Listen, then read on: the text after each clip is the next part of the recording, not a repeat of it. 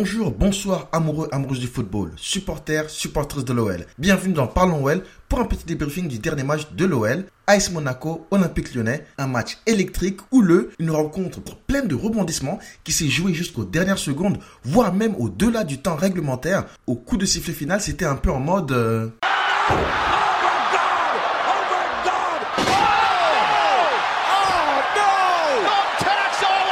Vous l'avez compris, baston général à la fin du match, carton rouge en pagaille. Bref, il y a tellement de choses à dire sur ce match. Mais comme d'habitude, je vais vous faire court et uniquement aller à l'essentiel avec mon petit débriefing, mon avis sur le match et cette victoire. Et sans oublier mes tops et mes flops. Ça se passe juste après l'intro. Parlons football, parlons OL.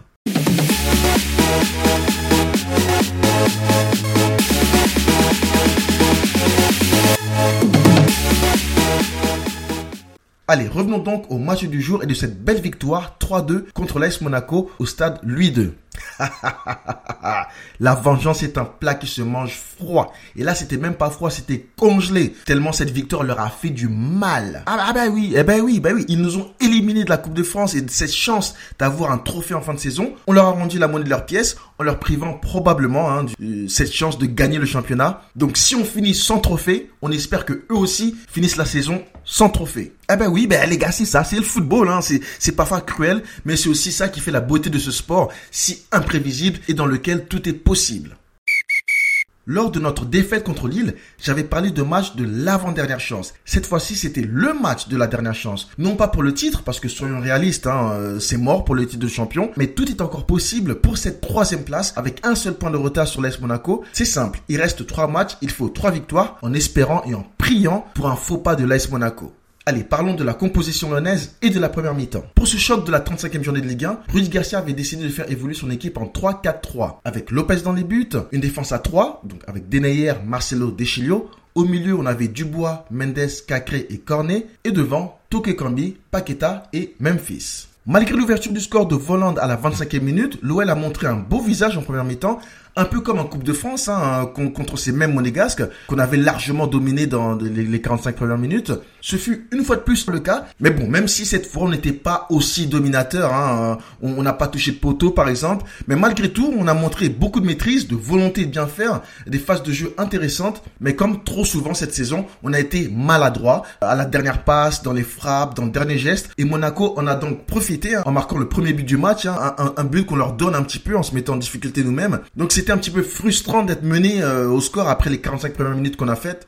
Il fallait absolument une réaction. Et si vous regardez ou suivez régulièrement les matchs de l'OL, ben, ben, en 2021, on est devenu une équipe à réaction qui, une fois même mené, ne baisse pas les bras. Alors parfois, hein, on a vu des matchs où c'était trop tard, on s'est réveillé un petit peu trop tard. Par exemple, le match contre, contre Paris Saint-Germain. Mais là, il restait une grosse mi-temps et tout était encore possible. À noter le fait marquant de la première mi-temps, c'était le remplacement de Denayer par Diomandé. Denayer qui revenait à peine de blessure, hein, mais qui a été malheureusement, encore une fois, blessé. On espère que ce n'est pas trop grave pour l'international belge. Deuxième mi-temps, on attendait donc une réaction de l'OL, sinon c'était adieu à la Ligue des Champions. Il y a eu un remplacement à la mi-temps, celui de Dubois par Kadewere. Dubois que personnellement j'ai- trouvé très bon sur ce match. Honnêtement, je ne sais pas si c'était un remplacement tactique de Rudy Garcia ou si Dubois a ressenti une gêne. Mais bon, un remplacement qui n'a pas eu de poids, hein, vu l'apport très familique de Kadewere, qui est vraiment en difficulté euh, sur cette fin de saison. L'OL a égalisé grâce à Memphis à la 57e minute après un petit rush solitaire sur une passe décisive de Toko Ekambi. Un des tournants du match, c'était l'expulsion de Cacré à la 70e minute, coupable d'une grosse faute, c'est vrai, hein, euh, sur, un, sur un joueur monégasque, et qui reçoit malheureusement un deuxième carton jaune. Dommage parce que jusque-là, il avait une fois de plus sorti un très gros match. On en a l'habitude avec lui. 77e minute, Marcelo donne l'avantage à l'OL sur une belle passe décisive de Memphis, euh, une passe décisive qui était euh, donc sur coup franc. Ensuite, Ben Yedder sur penalty remet les deux équipes à égalité, hein, donc 2-2 à la 86e minute. Et enfin, à la 89e minute, Ryan Cherky donne l'avantage à l'OL, une minute seulement après son entrée en jeu, 3-2 pour l'OL. 3-2 qui sera le score final. Mais à la fin de la rencontre, hein, les esprits vont s'échauffer. Il y aura une grosse échauffourée hein, qui se terminera avec quatre cartons rouges pour deux Lyonnais, donc Deschilio et Marcelo, et pour deux Monégasques, Pellegrini et Goebbels.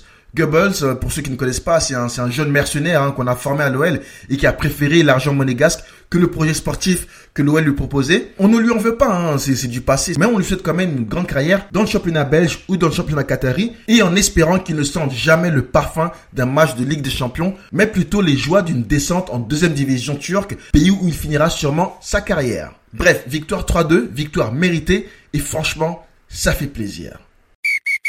Alors, que dire sur ce résultat? Un seul mot qui me vient à l'esprit, c'est regret. Alors, regret, pas sur ce match-là, bien évidemment, parce qu'on a, on a, gagné, mais regret sur, euh, sur la saison. Sur la saison de l'OL, une saison qui, qui, pour moi, restera frustrante. Que si on avait joué tous les matchs avec la même mentalité que ce match contre Monaco, ben, on, serait sûrement euh, bien mieux placé. Alors bien évidemment, c'est compliqué de jouer 38 matchs avec la même motivation, prendre tous les matchs à 100%, parce que c'est vrai que des fois quand tu joues contre Monaco et contre euh, Angers, c'est peut-être pas la même chose dans la tête des joueurs. Malgré tout, l'OL a gâché énormément, énormément d'occasions de prendre la tête du championnat, de dépasser nos concurrents directs. Et encore une fois, je le redis, l'OL a perdu le championnat pas contre, contre Lille, mais que c'était contre Paris. C'était l'occasion en or pour nous de prendre les rênes du championnat ou de dépasser les, les, Parisiens. On l'a pas fait. Euh, et je pense que si l'OL avait gagné contre le Paris Saint-Germain, je suis persuadé qu'on aurait battu Lille aussi et on serait premier du championnat aujourd'hui. Mais malheureusement, avec des si on fait le monde, ça sert à rien de, de, revenir dans le passé. Il faut aller de l'avant et, et, faire absolument le plein de points. Donc trois matchs, trois victoires qui sont primordiales et nécessaires pour espérer une place en Ligue des Champions. Parce que franchement, une deuxième saison sans Ligue des Champions, ça, serait une catastrophe. Catastrophe parce qu'avec l'effectif qu'on a cette saison, avec seulement deux compétitions, et même en Coupe de France, on, on a beaucoup fait tourner. Donc c'était quasiment une compétition à 100% et finir quatrième, ça serait catastrophique, mais vraiment catastrophique. On aurait énormément de regrets, surtout si c'est Lille qui finit champion. Parce que si Lille aurait fini champion, l'OL aurait pu le faire. On, a l'effectif et les joueurs pour le faire. On ne l'a pas fait. Pour moi, premier coupable, c'est le coach, Rudy Garcia, parce que sa gestion des joueurs est tout sauf logique. Le, totem d'humilité qu'il donne à certains joueurs, comme par exemple Toko Kambi, je comprendrai jamais des choix tactiques parfois qui ont qui alors moi je, je prétends pas être un bon tacticien hein. moi je, je suis juste un supporter qui aime le football qui joue au football qui aime voir son équipe bien jouer mais bon, encore trois matchs avec ce coach, à moins d'une grosse surprise, il sera plus au club. Le potentiel de cette équipe est énorme. On, on est passé à côté d'une saison, on aurait pu gagner au moins un titre. On était si proche, on aurait vraiment pu le faire. Si on avait vraiment un coach de qualité et des joueurs 100% motivés à tous les matchs, et puis c'est dommage, on peut s'en mordre les doigts. Allez, je vais passer au top et au flop lyonnais du match contre l'Ice Monaco. Je vais commencer avec les flops. Premier flop, Touré Cambi c'est, c'est, c'est, ça devient une habitude. Quasiment chaque match, il est dans mes flops. Et sérieusement, j'ai rien contre Toko Kambi. Il faut juste voir les matchs et voir qu'il est pas au niveau. Il est pas, surtout techniquement, c'est, oh, t'as l'impression qu'il fait toujours les mauvais choix. T'as l'impression que le type est stressé, il est sous pression, qu'il réfléchit pas, en fait. Il, il lève pas la tête, il se précipite, il prend le ballon, il court. C'est abusé. À ce niveau-là, c'est vraiment abusé. Mais, non, Toko c'est, j'en peux plus. Franchement, je n'en peux plus de ce joueur. Allez, Passons au deuxième flop. Deuxième flop, Cornet. Cornet aussi, lui, c'est pareil. Hein. Pareil que Toko Kambi, c'est qu'il a des difficultés. Pourtant, Cornet, il a du cœur. Ce que j'aime, bien avec Cornet, c'est que je pense, il aime le club, il a du cœur, il fait les efforts. Mais c'est encore une fois, c'est techniquement, il a du mal, euh, il fait les mauvais choix, mais des mauvaises passes, il perd beaucoup de ballons. Franchement, c'est, c'est, c'est, compliqué de voir ces deux joueurs quasiment titulaires à chaque match. Bref, troisième flop, Kadewere. Kadewere, son entrée, donc il est rentré à la mi-temps, hein, mais son entrée euh, quasiment catastrophique. Et d'ailleurs, à la 71e minute, il fait une grosse faute. Il aurait pu avoir un carton rouge. Franchement, on a eu beaucoup de chance qu'il n'a pas été expulsé sur, sur, cette, sur cette faute-là. Parce que, parce que, parce que ça méritait rouge. Donc, bref, il a fait une entrée euh, quasiment invisible, très décevant. Ah bon, après, il revient de blessure, on va pas non plus... Euh, mais même avant sa blessure, c'était déjà très très moyen en 2021, Kadewere. Donc une performance très décevante encore du Zimbabwéen. Donc voilà mes trois flops, Toke Kambi, Cornet et Kadewere. Alors certains auraient pu mettre Lopez. Oui, je parle de Lopez un petit peu parce qu'entre la 80e minute et la 87e, ah, c'était le Lopez show. Avec un penalty logique accordé sur une faute sur un joueur monégasque, je ne sais plus qui, qui lui une patate. Alors bien évidemment, c'était involontaire, hein, euh, bien évidemment. Mais juste avant, il, met KO aussi... Euh, Diomandé sur, sur, une sortie kamikaze encore. Bref, Lopez, mais je vais pas trop l'accabler non plus parce que avant ces, ces 7 minutes infernales, il a fait un ou deux beaux arrêts euh, pendant le match. Et d'ailleurs, une minute avant notre troisième but, hein, celui qui nous donne la victoire, il nous a sorti un double arrêt monstrueux qui nous a gardé dans le match. Donc sans ces deux arrêts-là, on prend le troisième but et on perd 3-2. Donc il faut quand même aussi dire qu'il a un peu merdé euh, à quelques moments dans le match. Mais il nous a quand même sauvé en fin de match et nous permet euh, juste derrière de marquer ce troisième but et de gagner le match. Donc j'ai pas envie de mettre Lopez dans, les flops, même si il peut faire beaucoup mieux et il fait vraiment pas sa meilleure saison à l'OL. Mais on va pas non plus lui reprocher grand grand chose sur ce match-là, surtout qu'il a la victoire au bout. Allez, je vais passer au top. Memphis, bien évidemment, hein, un but, une passe décisive, très volontaire. Il était partout sur le terrain, un vrai leader d'équipe. Super match de Memphis. Deuxième top, Dubois. Même s'il a joué qu'une seule mi-temps, je l'ai trouvé très très bon Dubois, honnêtement. Donc lorsqu'il est mauvais, on le dit, on le critique euh, rapidement, facilement. Et quand il est bon, il faut aussi le reconnaître. Et franchement, j'ai trouvé que Dubois, il a été très bon euh, contre Monaco. Troisième top, Deschilio.